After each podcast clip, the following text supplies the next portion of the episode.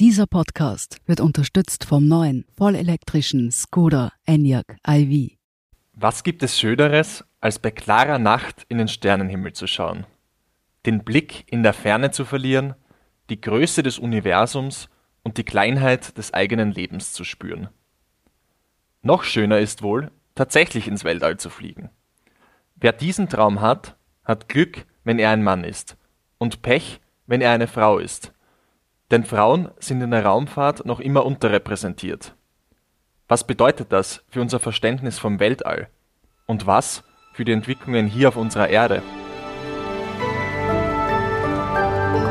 Sie hören Edition Zukunft, der Podcast über das Leben und die Welt von morgen. Mein Name ist Jakob Pallinger.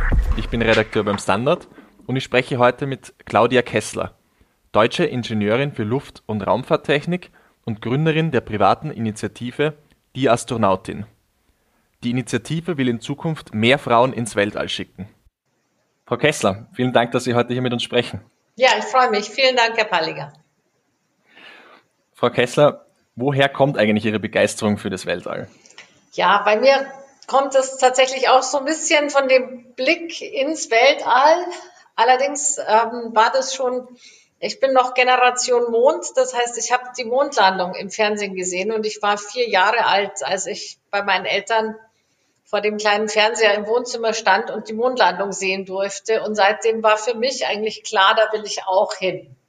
Ich will selbst Astronautin werden. Und diese Begeisterung hat sich mein ganzes Leben lang gehalten.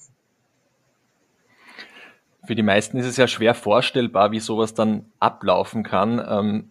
Können wenig jetzt damit verbinden. Haben Sie nicht Angst auch, was passieren kann, wenn Sie das wirklich äh, machen würden? Gibt es da nicht ein, großes Risiko auch, was damit verbunden ist? Mm, nee, eigentlich nicht. Also ich habe ja jetzt schon mehr als 30 Jahre in der Raumfahrt gearbeitet, in unterschiedlichsten Bereichen und war bei vielen Raketenstarts auch live dabei und würde mich sofort morgen auf die Rakete draufsitzen, in Anführungszeichen, und mit ins All fliegen. Also Sie müssten sich nicht dann von allen Verwandten und Freunden verabschieden, wenn Sie wirklich jetzt ins Weltall fliegen würden? Nee, die wären nicht überrascht. Die würden eher sagen, naja, endlich. Sie wollten ja selbst immer Astronautin werden. Warum ist dann aus Ihrem Traum schlussendlich nichts geworden, zumindest bis jetzt? Ja, bis jetzt ist leider nichts draus geworden, weil äh, so Astronautenauswahlen in Europa relativ selten sind. Die letzte war 2009 und jetzt ist gerade wieder eine im Gange, aber davor war erst in den 80er Jahren eine. Und bei der damals war ich tatsächlich zu jung, da war ich noch während dem Studium. Bei der zweiten 2009 war ich dann schon älter, als damals das Maximalalter war. Das war damals bei 37 begrenzt. Und jetzt bei der neuen Auswahl, die gerade läuft, von der Europäischen Raumfahrtagentur, wurde das Maximalalter auf 50 Jahre hochgesetzt. Aber auch die habe ich inzwischen überschritten. Also ist der Traum jetzt aufgegeben oder haben Sie noch Hoffnung, dass es gelingen kann? Nein, aufgegeben ist der Traum ganz bestimmt nicht. Es fliegt ja zum Beispiel nächstes Jahr zum ersten Mal eine kommerzielle Crew mit äh, SpaceX zur internationalen Raumstation und einer der Passagiere, einer der Astronauten, die dort mitfliegen, der ist über 70, der ist 77 Jahre alt. Also ich gebe meinen Traum noch lang nicht auf. Sie haben es vorher schon erwähnt, Sie haben äh, Maschinenbau und Luft- und Raumfahrttechnik studiert. Sie waren damals als Studentin schon mit diesem Thema konfrontiert, wie es ist, als Frau in diesem Bereich zu arbeiten und zu studieren. Jetzt in unserem Podcast sprechen wir wieder über dieses Thema. Was hat sich Ihrer Meinung nach in den letzten 30 Jahren verändert, seit Sie ähm, studiert haben? Ja, also die Zahl der Mädchen und Frauen in diesem Bereich ist natürlich schon fast massiv gestiegen. Also ich war damals bei einem Prozent ungefähr, als ich studiert habe in den 80ern. Jetzt liegen wir immerhin bei 15 bis 20 Prozent in manchen Bereichen. Also da hat sich schon sehr stark was bewegt. Und ich denke, auch die Akzeptanz in der Bevölkerung hat sich verändert. Das ist schon so, dass auch viele Firmen gerade im technischen Bereich aktiv danach suchen, Ingenieurinnen einzustellen und auch zu fördern. Das ist ja auch das Thema, um was es in Ihrer Initiative geht, die Astronautin. Ich habe es in der Einleitung ja schon erwähnt. Sie setzen sich darin dafür ein, dass mehr Frauen ins Weltall fliegen, aktuell ja auch mit äh, zwei deutschen Astronautinnen. Warum ist Ihnen das Thema wichtig? Warum sollten mehr Frauen ins Weltall fliegen? Ja, das Weltall ist ja wirklich ja, der einzige unentdeckte oder sehr wenig erforschte Bereich. Alles auf unserer Erde haben wir ja schon mal mehr oder weniger bereist und erforscht, außer vielleicht die Tiefen der Ozeane. Äh, das heißt, da geht es zum einen auch darum, ganz viele neue Forschungserkenntnisse zu gewinnen. Zum anderen ist das ja quasi the top of the top und damit auch eine unglaubliche Vorreiter- und Vorbildfunktion. Sodass gerade eine Astronautin eben ein Vorbild, ein Rollenmodell für Frauen in der Technik darstellt, um ihnen klarzumachen, dass sie an ihre eigenen Stärken glauben können, dass sie alles erreichen können und dass sie auch im technischen Bereich sehr gut sein können und so wieder mehr Frauen ermutigen, auch in diesen Bereich dann einzusteigen und, und so zu arbeiten. Ja, genau, um einfach insgesamt die Anzahl der Frauen in diesem technischen Bereich zu erhöhen. Und das ist ja kein Selbstzweck, sondern da geht es ja ganz oft dann um Entwicklungen unseres technischen Lebens, unseres alltäglichen Lebens, ähm, in die Frauen im Augenblick sehr wenig eingebunden sind.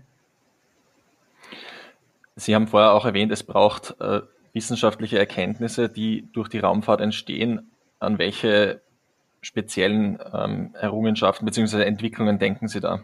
Ja, zum einen geht es natürlich um medizinische Forschung, um unseren eigenen Körper besser zu verstehen. Und da gibt es im Augenblick sehr viele Daten schon von Männern, denn über 500 Männer waren im All, aber nur knapp 60 Frauen.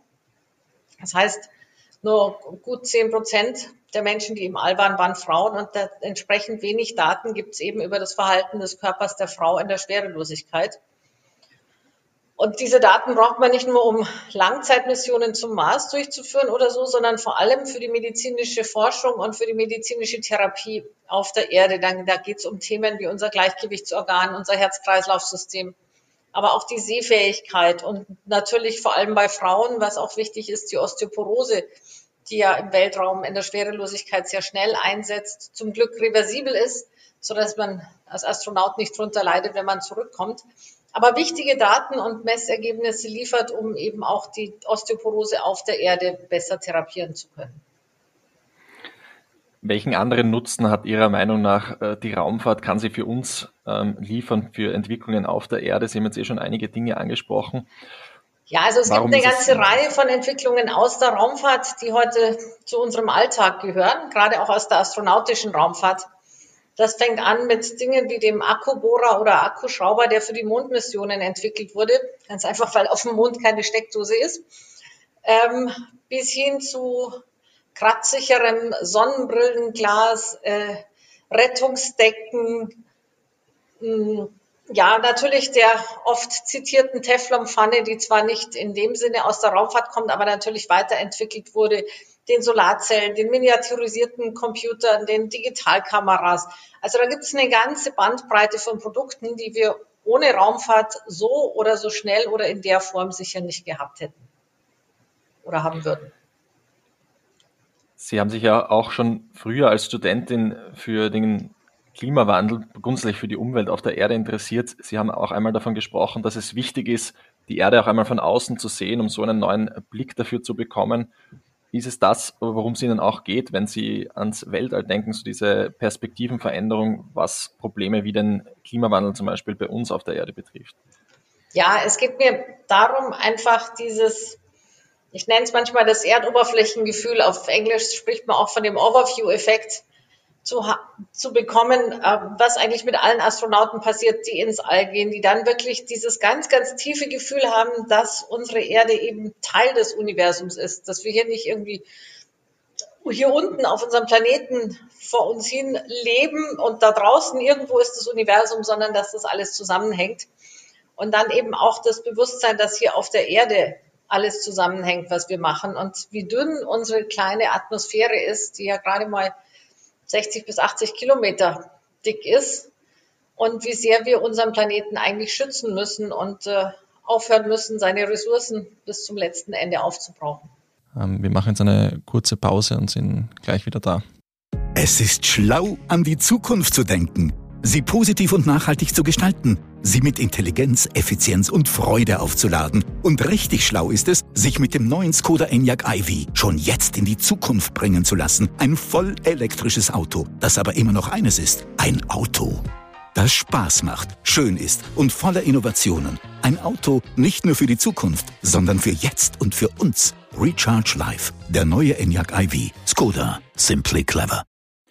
Es gibt ja immer mehr Unternehmen, Sie haben es vorher auch angesprochen, äh, wie zum Beispiel SpaceX ähm, und andere, die versuchen, die Raumfahrt kommerziell zu gestalten, zumindest eines Tages in der Zukunft. Ähm, was halten Sie von diesen Projekten? Was kann jetzt jeder daraus lernen, wenn er das wirklich macht? Und wann ist es wirklich so weit, dass es zu diesen äh, kommerziellen Raum, Weltraumflügen kommt? Ja, also ich fürchte, mit äh, den herkömmlichen Raketen, die wir bisher haben, wird es durchaus noch eine ganze Weile dauern, bis die Preise für Sie und mich erschwinglich sind, denn die liegen im Augenblick bei 50 Millionen ähm, Euro oder Dollar pro Flugticket. Und das wird sich sicher auch nicht schnell ändern. Das liegt gar nicht an der Treibstoffmenge, die man braucht, sondern einfach an der Entwicklungszeit, an der Entwicklungsleistung für diese Raketen und an der hohen Sicherheit, die natürlich gefordert ist, wenn sie Menschen ins All fliegen. Ich fände es toll, je mehr Menschen ins All fliegen, umso mehr hätten wir dieses übergreifende Bewusstsein für unseren Planeten, für unsere Erde und umso mehr, glaube ich, würden wir uns auch um das Klima, um die Umwelt kümmern und auch auf der politischen Seite feststellen, wie unsinnig unsere Grenzen und unsere Grenzstreitigkeiten oder Kriege und Auseinandersetzungen hier unten wirklich sind. Sie haben schon gesagt, im Moment ist es nur die Minderheit, die überhaupt das andenken kann, so einen kommerziellen Raumfahrtflug überhaupt zu machen. Sie glauben, es wächst aber irgendwann aus dieser Minderheit heraus. Also wann, wann kann das so sein? Also ja, also ich fürchte, dass es man, man kann das nicht einschätzen, wenn sich die Technologien so exponentiell entwickeln, aber man wird was anderes finden müssen als ähm, diese Art des Raumtransportes, den wir im Augenblick haben, um es wirklich in der großen Menge möglich zu machen. Und das kann durchaus noch mal 100 Jahre dauern oder so. Was meinen Sie genau damit? Also was muss sich speziell dann ändern, um das zu ermöglichen? Naja, damit die Preise runtergehen, ähm, reicht es ja nicht, wenn man jetzt täglich eine Rakete startet. Die Raketen, die Herstellung und äh, so weiter ist ja trotzdem noch so teuer. Das heißt, man braucht neue Antriebsarten. Man muss äh, neue Antriebsarten erfinden, um diesen Planeten, um unsere Schwerkraft zu verlassen, um da wirklich in eine andere Preiskategorie, in eine andere Größenordnung zu kommen. Haben Sie da irgendwelche Ideen, um was für Antriebsarten sich da handelt? Wenn ich das hätte, dann würde ich es bestimmt nicht verraten, sondern patentiert lassen. ja, verständlich. Ja. Immer wieder hört man jetzt auch in den letzten Monaten vom wachsenden Problem des Weltraummülls. Sie haben es ja äh, vorher auch kurz angesprochen. Es geht darum, einen neuen Blick auf die Erde zu bekommen und die Ressourcen, die wir da haben. Aber vieles von dem, was wir auf der Erde ja schon verbraucht haben, beziehungsweise in Weltall geschickt haben, kreist jetzt um unseren Planeten als äh, Weltraumschrott. Wie groß ist das Problem eigentlich und gibt es irgendwas, was man dagegen tun kann, Ihrer Meinung nach? Ja, es gibt äh, also das Problem ist nicht so groß, wie sich's anhört, weil der Weltraum dann doch relativ groß ist da draußen.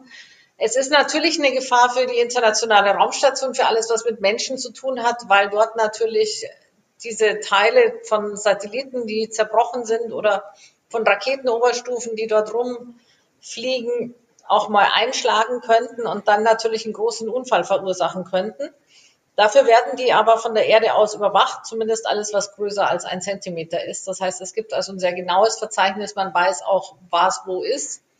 Der Vorteil ist ja, dass sich das alles auf Kreisbahnen befindet, die sich auch nicht groß ändern, weil fast keine Restatmosphäre mehr da ist. Das heißt, man kann das sehr gut verfolgen, was wo ist. Und es gibt eine ganze Reihe von Initiativen. Zum einen gibt es ähm, Maßnahmen und Vorgaben, um den Müll eben möglichst gering zu halten. Das heißt, man muss sicherstellen, wenn man eine Rakete startet, dass nicht ähm, die Oberstufe so wie früher einfach irgendwo im All weiterhin als leerer Körper um die Erde kreist, sondern wieder eintritt und dann auch geborgen werden kann und im besten Fall wiederverwendet werden kann.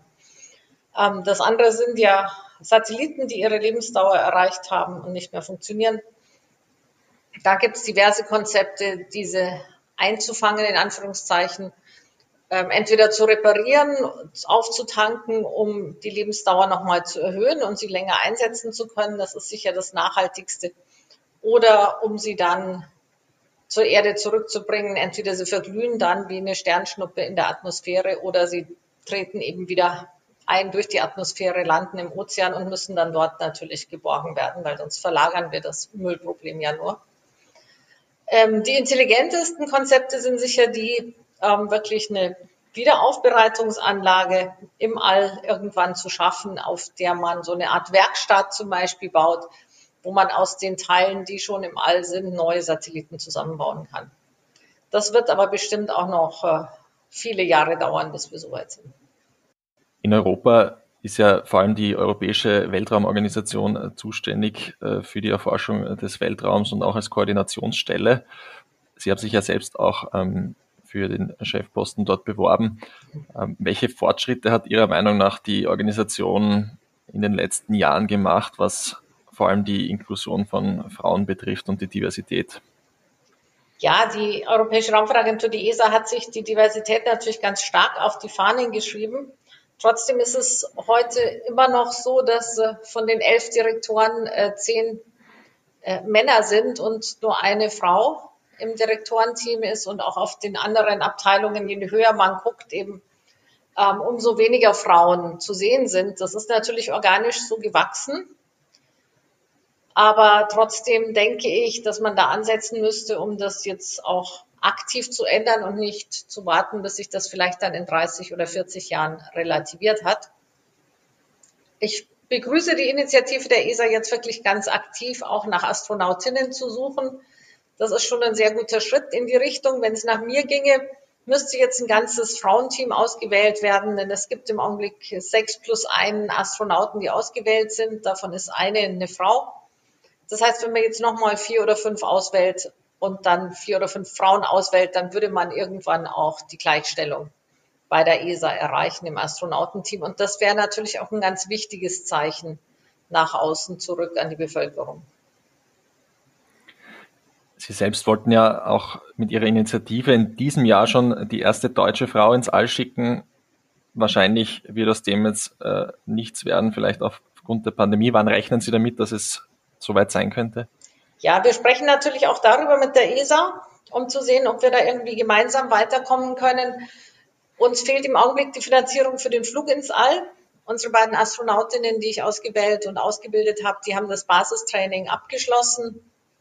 Das heißt, sie müssten jetzt nur noch sechs bis acht Monate in den USA trainieren auf dem missionsspezifischen Training, wo sie sich wirklich auf die Mission im All vorbereiten, mit dem Team, mit dem sie zusammen fliegen werden aufgrund von Corona und äh, ja, der Verlagerung der politischen Aufmerksamkeit, sage ich jetzt mal, hat sich das natürlich verzögert. Wir haben ein sehr gutes Verhältnis mit den Anbietern in den USA, mit Axiom, die auch ein kommerzielles Modul für die internationale Raumstation bauen und darüber auch Zugang zur Raumstation haben und mit SpaceX zusammen eben auch hm, kommerzielle Astronauten zur Raumstation fliegen. Wir haben darüber eine Reservierung für den Platz zugesagt bekommen, sobald wir auch die Finanzierung haben. Und der früheste Starttermin jetzt wäre wahrscheinlich Mitte, Ende 22, den wir schaffen würden. Können Sie vielleicht so für unsere Hörer und Hörerinnen auch erklären, weil die meisten wahrscheinlich wenig jetzt sich vorstellen können unter so einer Astronauten- oder Astronautinnen-Vorbereitung. Sie sind ja im engen Kontakt mit den zwei deutschen Astronautinnen, die Sie vorher erwähnt haben. Wie schaut so eine Vorbereitung eigentlich aus? Also wie lang ist die vor allem und um was geht es da speziell? Also was muss man da äh, wirklich jetzt im Vorhinein vorbereiten?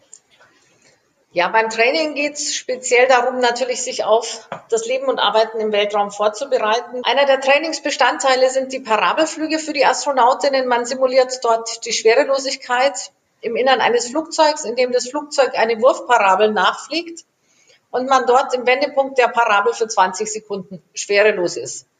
Sowas macht man dann 10 bis 30 Mal nacheinander. Das wird auch genutzt, um wissenschaftliche Nutzlast zu testen für die Forschung in der Schwerelosigkeit und um sich eben so auf das Leben und Arbeiten in der Schwerelosigkeit einzustellen. Die Astronautinnen haben dann beide den Pilotenschein gemacht und Flugstunden absolviert. Das ist vor allem wichtig, weil es da um das räumliche Sehen und Denken geht, aber auch um die um das Agieren in Krisensituationen, in schwierigen Situationen, um dort ruhig zu bleiben unter Stresseinfluss. Ähm, gerade auch mal, wenn man dann simuliert, dass der Motor ausfällt oder solche Dinge. Wir haben ein Tauchtraining mit den beiden Astronautinnen absolviert in Marseille bei einer Partnerfirma von uns bei Comex, wo unter Wasser eine Mondmission durchgespielt wurde, wo die beiden also wirklich auch im Raumanzug unter Wasser arbeiten mussten. Das ist vergleichbar mit dem NASA Unterwassertraining, das sonst in Houston durchgeführt wird. Die beiden waren in der Zentrifuge und wurden dort auf drei bis fünf G beschleunigt. Das war in Königsbrück bei der Bundeswehr, bei der Luftwaffe, bei der deutschen das war letztes Jahr im Juni und auch das haben sie mit Bravour bestanden, genauso wie die Druckkammer, die Unterdruckkammer, wo man also den Druckverlust, den man hat, wenn man durch die Atmosphäre aufsteigt, auch schon simuliert und mal erfährt, wie es dem Körper dabei geht, was man dabei so erlebt. Ähm, dann wurden die beiden von einem Professor der TU Braunschweig in allen Themen der Raumfahrttechnik nochmal unterrichtet. Die ganze Bahnmechanik, Raketentechnik, äh, Planeten, äh, Bahnen und so weiter, alles, was dazu gehört, um zu verstehen, wie funktioniert das wirklich im Weltall. Wurde letztes Jahr als theoretisches Training durchgeführt. Äh, ja, gut, Medientraining haben sie natürlich jede Menge, weil die sehr, sehr viele Vorträge und Interviews gehalten haben. Genauso wie unser Bildungsprogramm, das wir zusammen mit Google Deutschland und dem Fraunhofer Institut in München durchgeführt haben wo es darum geht, dass Schulklassen einen kleinen Computer programmieren, Vorschläge dafür machen und dieser Computer dann mit auf die Raumstation fliegen wird, wenn unsere Astronautin fliegen wird und von dort dann Messergebnisse zu den Schulklassen schicken wird. Das klingt nach einer ganzen Menge vom zeitlichen her. Also wie viele, um wie viele Jahre handelt es sich dann insgesamt? Ja, das war jetzt in den letzten vier Jahren, seit 2017.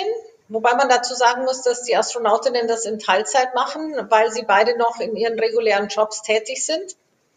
Denn äh, wir sind ja privat organisiert und finanziert und können nicht äh, das Ganze, ja, den Lebensunterhalt und die Gehälter der Astronautinnen so finanzieren, wie es eigentlich bei Berufsastronauten möglich ist. Das heißt, sie mussten mit unglaublich, pers unglaublichem persönlichen Einsatz und äh, Engagement da auch rangehen und immer wieder auch an den Abenden, am Wochenende und in der Freizeit trainieren.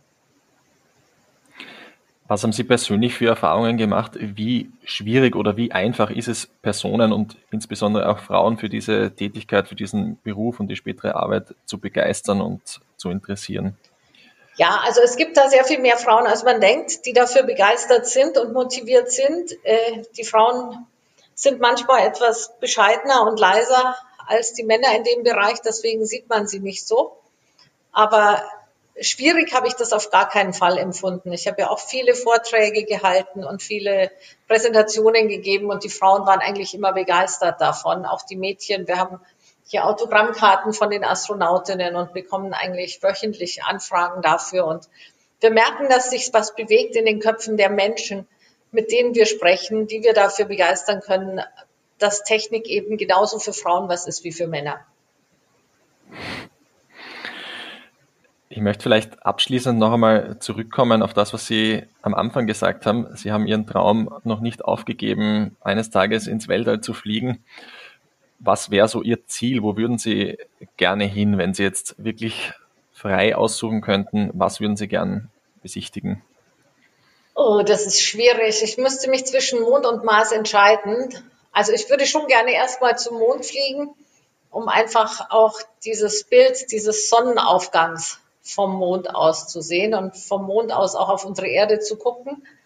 Denn ähm, das muss schon ganz faszinierend sein. Aber mich würde natürlich auch der Mars und sowas völlig Unbekanntes und völlig äh, ja auch von der Erde entkoppeltes im gefühlten Sinne zumindest äh, schon sehr interessieren und sehr reizen. Der Mars ist ja auch jetzt immer, immer im Gespräch, ähm, gerade wenn es um ähm, internationale Raumfahrt geht. Was erwarten sich Sie sich persönlich von den Erkenntnissen, die unterschiedliche Länder jetzt von äh, Mars-Missionen gewinnen können? Ja, zum einen will man natürlich noch sehr viel mehr über den Ursprung unseres Lebens verstehen. Man will auch sehr viel mehr über unseren Planeten selbst verstehen, denn man geht davon aus, dass der Planet Mars mal sehr viel bewohnbarer und sehr viel lebensfreundlicher war, als er es heute ist. Auch von der Atmosphäre her, von den ähm, Eiskappen her und so weiter. Und da will man natürlich verstehen, welche Zusammenhänge, was auf dem Mars passiert ist, was dort vor sich gegangen ist, ähm, ja quasi seit der Entstehung der Planeten, seit dem Urknall. Und was wir hier auf unserer Erde davon wieder lernen können. Vielen Dank, ähm, Frau Kessler, für das Gespräch schon. Also ich hoffe, Sie haben wirklich in baldiger Zukunft noch die Möglichkeit, ähm, entweder den Mond oder den Mars, wer auch immer es dann ist, ähm, selbst zu besichtigen auf einer dieser äh, Weltraummissionen. Ähm, ich bedanke mich auf jeden Fall für die Zeit. Damit auch ein herzliches Dankeschön an Sie, liebe Hörer und Hörerinnen. Die nächste Folge Edition Zukunft erscheint wie immer in zwei Wochen. Bis dahin gibt's viele andere spannende Beiträge und Artikel rund um die Welt und das Leben von morgen auf unserer Website derstandard.at slash Zukunft. Bis dahin, alles Gute und bis bald.